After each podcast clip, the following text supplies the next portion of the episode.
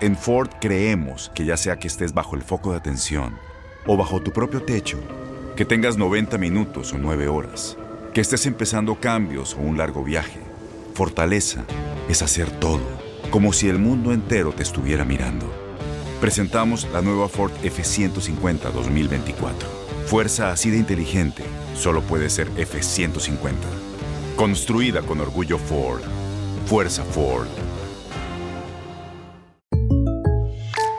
When you buy a new house, you might say, Shut the front door! Winning! No, seriously, shut the front door. We own this house now. but you actually need to say, Like a good neighbor, State Farm is there. That's right. The local State Farm agent is there to help you choose the coverage you need. Welcome to my crib. no one says that anymore, but I don't care. So just remember, like a good neighbor, State Farm is there. State Farm, Bloomington, Illinois. Boost Mobile tiene una gran oferta para que aproveches tu reembolso de impuestos al máximo y te mantengas conectado. Al cambiarte a Boost, recibe un 50% de descuento en tu primer mes de datos ilimitados. O, con un plan ilimitado de 40 dólares, llévate un Samsung Galaxy A15 5G por $39.99. Obtén los mejores teléfonos en las redes 5G más grandes del país. Con Boost Mobile, cambiarse es fácil. Solo visita boostmobile.com. Boost Mobile, sin miedo al éxito. Para clientes nuevos y solamente en línea, requiere AroPay. 50% de descuento en el primer mes requiere un plan de 25 dólares al mes. Aplican otras restricciones. Visita boostmobile.com para detalles. Todos los sándwiches tienen pan, las hamburguesas también. Pero estos panes, calientes, dorados, suaves y hechos al vapor, estos son especiales. Reservados para lo mejor de lo mejor, el filet fish y tú, en ese orden. Y llévate dos deliciosos filet fish con un patty crujiente de pescado, queso y salsa tártara de McDonald's por 6 dólares. Solo por tiempo limitado. Precio y participación pueden variar. No puede ser combinada con ninguna otra oferta. Producto individual a precio regular. Para pa pa pa. En WKAQ se abre el aula del profesor Ángel Rosa con la cátedra de análisis político que comienza ahora. Amigas y amigos, muy buenas tardes y bienvenidos a Profesor Ángel Rosa en WKAQ. Hoy es martes, martes primero de octubre de 2019. Estamos aquí desde el lobby de MCS Plaza como una cortesía de MCS Classic Care. A mí el mes de octubre me gusta, es el mejor mes del año en mi opinión. Primero porque es mi cumpleaños y segundo porque es el mes de, en que uno se puede inscribir para los beneficios de MCS Classic Care. De hecho, el año pasado, en mi cumpleaños lo pasamos aquí por la tarde haciendo este programa más o menos a esta misma hora. Bueno, hoy sí, ¿ah? No, después te digo que eso no viene al caso. hoy sí que tenemos un temario repleto. Parece que empieza a prender el fuego en el Partido Popular, el fuego popular. Y además de eso, pues hay otras cositas que usted no va a escuchar más que en este programa. Si usted es empleado de la Universidad de Puerto Rico o jubilado de la Universidad de Puerto Rico, usted no se quiere perder este programa de hoy. Así que Pacheco, vamos para el temario. Hoy en análisis con el profesor Ángel Rosa. Bueno, el temario para hoy aquí en el aula del profesor Ángel Rosa en WKQ. Inquietud en el Partido Popular. Bernier, ¿va o no va Bernier? Julín, ¿qué dice? ¿Va para Washington? ¿Va para la gobernación? Se abren las compuertas de las candidaturas con la llegada de octubre. Además de eso, Junta de Control Fiscal le escribe a la gobernadora Wanda Vázquez ante lo que llama la irresponsabilidad de la Universidad de Puerto Rico con el plan de pensiones de esa institución. Inicia hoy también la reducción del IBU en los restaurantes. ¿Eso es verdad? Reducción sí, ¿no? ¿Cómo es que aplica? ¿Cuál es la, cuál es la trampa? Bueno, en mis fuentes en Washington, si yo puedo escuchar a Fede hoy aquí, Departamento de Justicia dice que Trump se comunicó con gobiernos extranjeros por petición del secretario de Justicia. ¿Se están echando la culpa o qué? Y en la escuelita, hoy repasamos el concepto del timing. El timing en la política partidista. Todo eso y mucho más aquí en el Salón de Clase de la Política Puertorriqueña en WKAQ, que ahora comienza. Ex senador, doctor en política y catedrático del recinto universitario de Mayagüez de la Universidad de Puerto Rico, es el profesor Ángel Rosa en WKAQ. Bueno, después de mucho tiempo sin tener, eh, saludos, sin tener noticias interesantes del Partido Popular Democrático, pues hoy es primero de octubre y entonces ya es algo que hay que explicar.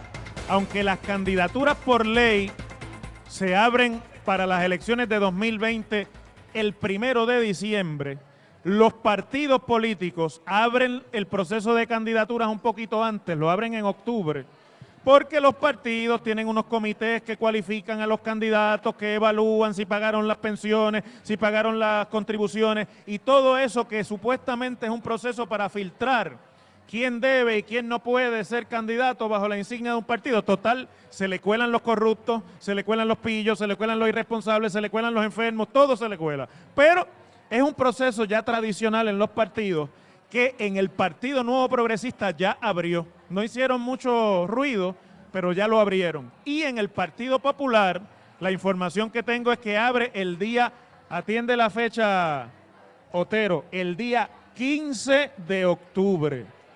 Entonces, ya estando llegando ese, esa fecha del 15 de octubre, una fecha, a mí me encanta, pues empiezan a moverse las fuerzas que van a coagular la eventual candidatura del Partido Popular a la gobernación. Y hoy aparece en primera plana del periódico El Nuevo Día, y por eso que estamos hoy hablando de los populares, un artículo que se, que se titula Carmen Yulín le ofreció a David Bernier una dupleta en la papeleta. Y usted dice, anda, un secreto, el, el, nuevo día tiene una exclusiva. No, hay que haber estado en la política para saber de qué se trata esto. Mire, ese es un artículo que viene del bando de Carmen Yulín. Lo han negociado, lo han planificado y han conseguido la primera plana del nuevo día. Hay que felicitar a la gente de Carmen Yulín que puede, tiene la maña para lograr esto. ¿Por qué es que yo les digo eso? Mire, cuando usted lee el artículo, comienza diciendo que Carmen Yulín le dijo al Nuevo Día que ella se fue a reunir en casa de David Bernier allá en un monte por Guainabo. Yo estuve ahí en una reunión también. Y, sí, antes de una primaria también. Ajá. Un día de esto en un libro les contaré lo que pasó allí. Entonces, en otro libro que está por escribirse y que estoy loco por escribirlo, pero hay que esperar todavía. Y que allí ella le dijo a Bernier que ella estaba dispuesta a acompañarlo en la papeleta popular si él era el candidato a la gobernación. Que con los demás no, pero que con él ella hacía el sacrificio y se iba a la candidatura a comisionado residente y acompañaba a Bernier en la candidatura a la gobernación. Y que Bernier le dijo, después yo te digo, todavía no voy a decir, a lo mejor sí, pero quién sabe si no. Y entonces ella esperó y esperó y esperó, eso es lo que dice Carmen Yulín. Y como Bernier nunca se decidió, pues se lanzó en marzo 22 a la candidatura a la gobernación. Bueno, usted sigue leyendo por ahí y además acaba de hacer unas expresiones públicas cuando yo venía para acá diciendo que ella no importa si llueva, si llueve, si truena o si relampaguea, ella va a ser la candidata y que ella va a radicar su candidatura el primero de diciembre, que es el primer día en que oficialmente se abre, según la ley electoral, el periodo de candidatura. Bueno, mire, es que ya empezó el proceso de las candidaturas y como David Bernier está en esta especie de nebulosa, es como si fuera una niebla. A veces parece que sí, a veces parece que no. Ustedes saben, cuando yo les he contado muchas veces aquí que cuando yo era niño, en casa de mi abuelita en Mayagüez, había una imagen del Sagrado Corazón de Jesús que a mí me asustaba. Pues yo era un niño, no tenía conciencia. Y era una imagen de aquellas que vendían que si usted se paraba en la izquierda, lo estaba mirando a la izquierda. Si lo se paraba en el medio, lo estaba mirando en el medio. Se paraba a la derecha, lo estaba mirando a la derecha. Entonces parecía que no le quitaba a uno los ojos de encima. Y uno siempre, pero claro, el que el que era ya adulto y entendía estas cuestiones de los simbolismos de fe, decía, es que Dios es todopoderoso y está y es omnipresente donde quiera que yo esté, me mira el sagrado corazón de Jesús, me ve, ¿verdad? Pues así pasa con esta actitud de Bernier. A veces si usted quiere que corra, parece que va a correr. Si usted no quiere que corre, que corra, parece que no va a correr. Pero en definitiva, lleva meses desde que se cuadró que iba a haber una primaria en el Partido Popular, callado. ¿Y qué pasa? David Bernier perdió las elecciones de 2016, pero no la perdió por una pela. Cuando se esperaba que el Partido Popular cogiera una pela ante lo que fue el cuatrienio de 2012 a 2016, en realidad la sorpresa fue que a pesar de todo, Bernier perdió por menos del 3% de los votos. Por lo tanto, eso que llaman el corazón del rollo, eso que llaman la base, ¿ah? los que son los hardliners, los que son, mire, de la pava, no importa qué, esos se quedan con las ganas de que David tenga una nueva oportunidad, porque no hay duda de que usted no corre a la gobernación en un partido, gane o pierda, de gratis. Eso le gana a usted unas adhesiones, le gana unos cariños, le gana unos afectos y lo, la intenso que es una campaña a la gobernación, que usted tiene obviamente un grupo de leales ahí. Pero ¿qué pasa? En el Partido Popular, desde que en paz descanse Héctor Ferrer comenzó a cuadrar su propia candidatura a la gobernación por allá por mediados del año 2018, el calendario político se adelantó porque Héctor, que Dios lo tenga en la gloria, estaba obviamente moviendo sus fichas desde la presidencia del partido para él eventualmente ser el candidato a la gobernación y quedársele con la casa a todo el mundo. Y eso adelantó el proceso de anuncio de intenciones, el proceso de candidatura, de anuncio de candidatura, aunque no se fueran oficialmente. Y desde mediados del año pasado hay una primaria que se está más o menos casando en el Partido Popular, en, el que, en la que están participando Eduardo Batia, Carmen Yulín, eh, Juan Zaragoza, eh, Carlos Delgado, el alcalde de Isabela, eh, y estuvo hasta hace poco el alcalde de Comerío, José en Santiago. Ah, y Roberto Prats. Entonces, los populares por ahí dicen, pero es que como que no pega a nadie, no hay entusiasmo, no, no se ve el entusiasmo que hay. Mire, a estas alturas, en 2011, en el Partido Popular había un clamor porque Alejandro García Padilla asumiera la candidatura. Y nadie se atrevía a anunciar porque todo el mundo sabía lo que había ahí, que no había quien le ganara. Y a estas alturas, en 2015, ya estaba cuadrada la primaria, pero abiertamente ya se sabía que era entre Pedro Pierluisi y Ricardo Rosselló en el PNP. A estas alturas todavía, en el Partido Popular, como que hay primaria, pero que como que sí, pero que quién sabe, cuántos llegarán, quiénes serán los que se quitan. No hay en este momento una fuerza de candidatura que usted diga, fulano es el candidato, o los dos candidatos van a ser Mengana y fulano. Entonces, ¿qué es lo que hace el bando de Carmen Yulín? Está coagulando la primaria, como si fuera cuando usted tiene una hemorragia. Está obligando a Bernier a cantar una cosa o la otra para sacarlo de la cueva.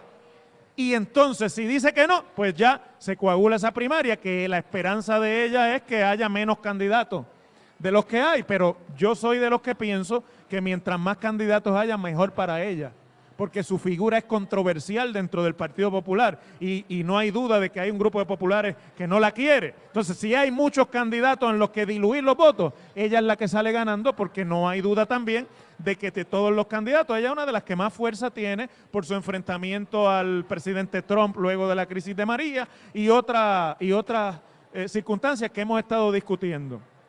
De eso es que se trata. Mientras que en el PNP hay hasta ahora una sola persona que ha dicho yo voy para adelante, que es Pedro Pierluisi, después de lo que pasó con su intento de sucesión ilegal a la gobernación de Puerto Rico y que tiene a todo el mundo paralizado porque Pierluisi ha sabido, hay que decirlo así, capitalizar esa crisis a su favor y en el PNP hay gente que le ha cogido pena a Pierluisi. Entonces ahora es un candidato que se merece una segunda oportunidad. Y en el PNP, en cuanto a la figura de Pierluisi, hay esta especie de mensaje. Si no hubiese sido Roselló, el verano de 2019 no ocurría y estaríamos sólidos en la candidatura a la gobernación. Vamos a darle un chance a este hombre otra vez. Es, es el mensaje de lo que pudo haber sido y no fue.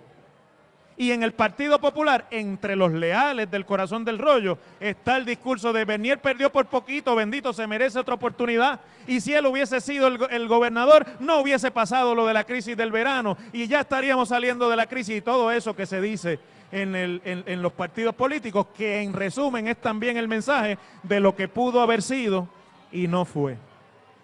De aquí al primero de diciembre, usted va a ver muchas cosas extrañas pasar de aquí al primero de diciembre, esto que acaba de comenzar hoy con esta primera plana del nuevo día se va a intensificar. Ya mismo empiezan a salir las encuestas que van a demostrar que hay unos de esos cinco que ya dijeron que van, que están muertos por la pechuga. No tienen ninguna oportunidad de ganar esa primaria. Yo no se los tengo que mencionar aquí, ustedes saben quiénes son. Y esos tienen que decidir si se quedan hasta el final muertos por la pechuga o si se retiran y endosan estratégicamente a cambio de cualquier tipo de negociación a uno de los candidatos que puede ganar.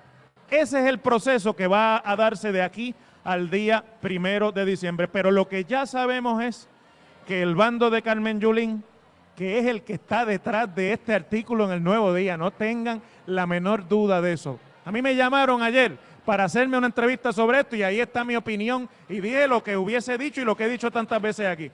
Pero cuando leí el artículo hoy, yo dije, ah, pero si esto viene de aquí. Ya sabemos que el bando de Carmen Yulín está preparando los cañones para tirar con todo. Y que en esa primaria, si usted cree que la política es sucia, espere a que comience esa primaria de la gobernación en el Partido Popular. Las cosas como son. En WKAQ se abre el aula del profesor Ángel Rosa. Conoce de primera mano cómo se bate el cobre en la política. Las cosas como son. Profesor Ángel Rosa en WKAQ. Mire, si usted es empleado de la Universidad de Puerto Rico o si usted es retirado, jubilado de la Universidad de Puerto Rico, a usted le interesa esto que yo le voy a decir ahora.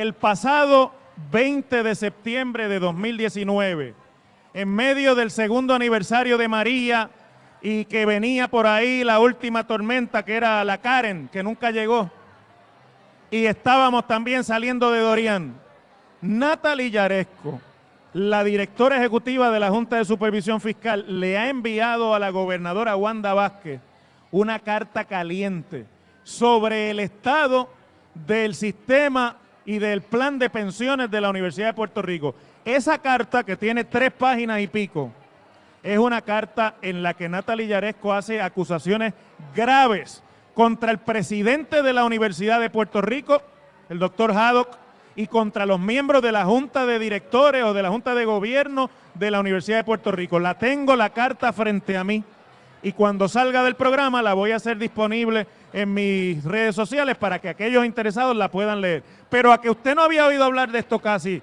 en los medios, yo por lo menos no había escuchado ninguna eh, discusión sobre esto. Mire lo que dice esa carta, que yo se las voy a ir eh, más o menos describiendo en lo que la voy aquí leyendo. Dice que en la Universidad de Puerto Rico parece que no están de acuerdo con las políticas de prioridad que le ha dado la gobernadora al asunto de las pensiones y de los planes de pensiones. Y que la Universidad de Puerto Rico anunció recientemente, cuando se habla de la universidad, se habla de la administración central, que van a contribuir o que están contribuyendo menos de la mitad de lo que se requiere actuarialmente para mantener solvente el sistema de pensiones de la Universidad de Puerto Rico, que es una decisión consciente de la dirección de la Universidad de Puerto Rico que tiene el efecto de afectar negativamente las obligaciones de pensión de la Universidad de Puerto Rico, de su facultad y de los miembros del personal no docente, y que pone en riesgo ese plan contrario a la política pública del gobierno anunciada por la gobernadora Wanda Vázquez y por el ex gobernador. Es decir, que la dirección de la Universidad de Puerto Rico, en opinión de la Junta de Supervisión Fiscal, está desacatando el mandato de política pública de la administración de Ricardo Rosselló y ahora de Wanda Vázquez. Además de eso, la Junta le hace una serie de un análisis en el que le dice que en el plan fiscal certificado de la Universidad de Puerto Rico está contenida la política para hacerse cargo del sistema de pensiones sin que se ponga en riesgo y que la decisión de la universidad de no hacer cambios y de no contribuir lo que le tocaría contribuir a ese plan de pensiones, dejaría, yo quiero que escuchen esto, porque esta es la parte que le va a interesar a todos los retirados y a todos los que trabajan en la Universidad de Puerto Rico, sean facultad o sean empleados no docentes. Dejaría al sistema sin dinero, igual que está el de los maestros, e igual que está el de la judicatura, sin dinero para el año 2031, es decir, en menos, en un poquito más de 10 años, en 12 años, la universidad no podría pagar sus pensiones. Eso es lo que dice la carta de la Junta. Le hace un escenario de cuáles podrían ser las tres opciones que tiene disponible la universidad. Primero, no hacer cambios a la política actual de la universidad y no cambiar el sistema de pensiones de beneficios definidos a un, perdón, de, de beneficios definidos, no, de beneficios según el ingreso a uno de beneficios definidos. Pero le dice que para eso, para proteger el sistema tal y como está, la Universidad de Puerto Rico tendría que aportar cerca de 161 millones de dólares este año y no los está aportando. Y que luego en el año que viene tendría que aportar unos 80 millones más para ponerse al día con la deficiencia que tiene actuarialmente ya de por sí el sistema de pensiones de la universidad, aunque no estaba tan mal y tan descapitalizado como los otros tres sistemas de retiro. Le añade además que tienen la opción de hacer lo que hicieron en el gobierno central, que es cambiar las pensiones, o mejor dicho, el plan de pensiones, las que se van a devengar de una de beneficios de acuerdo al ingreso a una de beneficios definidos de acuerdo, de acuerdo a la contribución de los empleados actuales y activos al plan de pensiones según se defina por esa nueva política de beneficios definidos. Para lo cual la Universidad de Puerto Rico tendría que aportar, en vez de 161 millones este año, unos 140 millones de dólares. Y que para salvar el déficit que tiene ahora el sistema, en vez de 80, tendría que aportar unos 40 eh, millones más. Y la otra opción que le dice es reducir las pensiones, reducir el plan a beneficios definidos y además de eso, congelar los beneficios que se le ofrecen a los que entren a trabajar en la Universidad de Puerto Rico. Bueno, cuento largo, corto, le dice, ninguno de los tres escenarios se están cumpliendo por la Junta de Gobierno de la universidad. Esto es una irresponsabilidad de marca mayor porque además lo están haciendo calladamente, sin que se sepa públicamente que la Universidad de Puerto Rico por sus pantalones, sin autorización de nadie y en contra de la política pública de esta administración, está descapitalizando a propósito el plan de pensiones de los empleados de la Universidad de Puerto Rico es más irresponsable que lo que se hizo con el plan del gobierno central y es más irresponsable de lo que se hizo con el plan de los maestros. Ahora, la pregunta que yo hago aquí, porque la Junta además le señala que inclusive el informe actuarial que mandó a hacer la universidad sobre su propio plan de pensiones le advirtió esto y le describió el sistema de pensiones de la Universidad de Puerto Rico como uno ill funded, o sea que está malamente financiado, se está administrando mal. ¿Ah? Esta carta se la dirigieron la Junta de Control Fiscal a la gobernadora Wanda Vázquez el 20 de septiembre. Y hoy estamos a primero de octubre. Los miembros de la Junta de Directores o de Gobierno de la Universidad de Puerto Rico los nombra el gobernador, le responden a la gobernadora aunque ella no los haya nombrado porque ella es la gobernadora. ¿Qué ha hecho la fortaleza desde el 20 de septiembre hasta el 1 de octubre para atender ese señalamiento de la Junta de Supervisión Fiscal que lo que hace es advirtiendo que la administración está dejando sin pensiones a los retirados de la universidad y a los empleados de la universidad? ¿Quién es el que va a responder en la Universidad de Puerto Rico por esto y a quién le va a pedir responsabilidad a la gobernadora. ¿Y qué tiene la gobernadora que decirle al país sobre esto que está haciendo? Mire, por menos cosas que esta, se formaban huelgas en la Universidad de Puerto Rico que eran realmente a veces abusivas. Y aquí está todo el mundo, mire, no sabían ni que la carta existía. Aloha mamá, ¿dónde andas? Seguro de compras. Tengo mucho que contarte. Hawái es increíble. He estado de un lado a otro con mi unidad. Todos son súper talentosos. Ya reparamos otro helicóptero Blackhawk y oficialmente formamos nuestro equipo de fútbol. Para la próxima te cuento cómo voy con el surf y me cuentas qué te pareció el podcast que te compartí, ¿ok? Te quiero mucho. Be All You Can Be, visitando goarmy.com diagonal español. Boost Mobile tiene una gran oferta para que aproveches tu reembolso de impuestos al máximo y te mantengas conectado. Al cambiarte a Boost, recibe un 50% de descuento en tu primer mes de datos ilimitados. O, con un plan ilimitado de 40 dólares, llévate un Samsung Galaxy A15 5G por $39.99. Obtén los mejores teléfonos en las redes 5G más grandes del país. Con Boost Mobile, cambiarse es fácil. Solo visita boostmobile.com. Boost Mobile, sin miedo al éxito. Para clientes nuevos y solamente en línea, requiere AroPay. 50% de descuento en el primer mes requiere un plan de 25 dólares al mes. Aplican otras restricciones. Visita boostmobile.com para detalles. La voz, porque la venta para amigos y familiares de JCPenney está de vuelta. Y esta semana tenemos un cupón de 30% extra para que prepares a tu familia y hogar esta Pascua. Estos son ahorros adicionales por encima de nuestros precios bajos. Además, comparte el cupón con quien tú quieras, porque siempre es mejor cuando ahorramos juntos. JCPenney, tallas y estilos para todos. Oferta válida del 11 al 17 de marzo. Aplican exclusiones. Detalles en la tienda jcp.com. Este abril te invitamos a nuestra feria virtual Univisión Contigo rumbo a la universidad. Conéctate virtualmente con representantes de colegios y universidades en la costa este, desde Nueva York a Florida. Aprende sobre ayuda financiera, becas y otros recursos para continuar tu educación. Regístrate para asistir y para la oportunidad de ganar una tableta. Te esperamos en Univisión Contigo rumbo a la universidad del 3 al 9 de abril. Regístrate ya en univision.com diagonal universidad.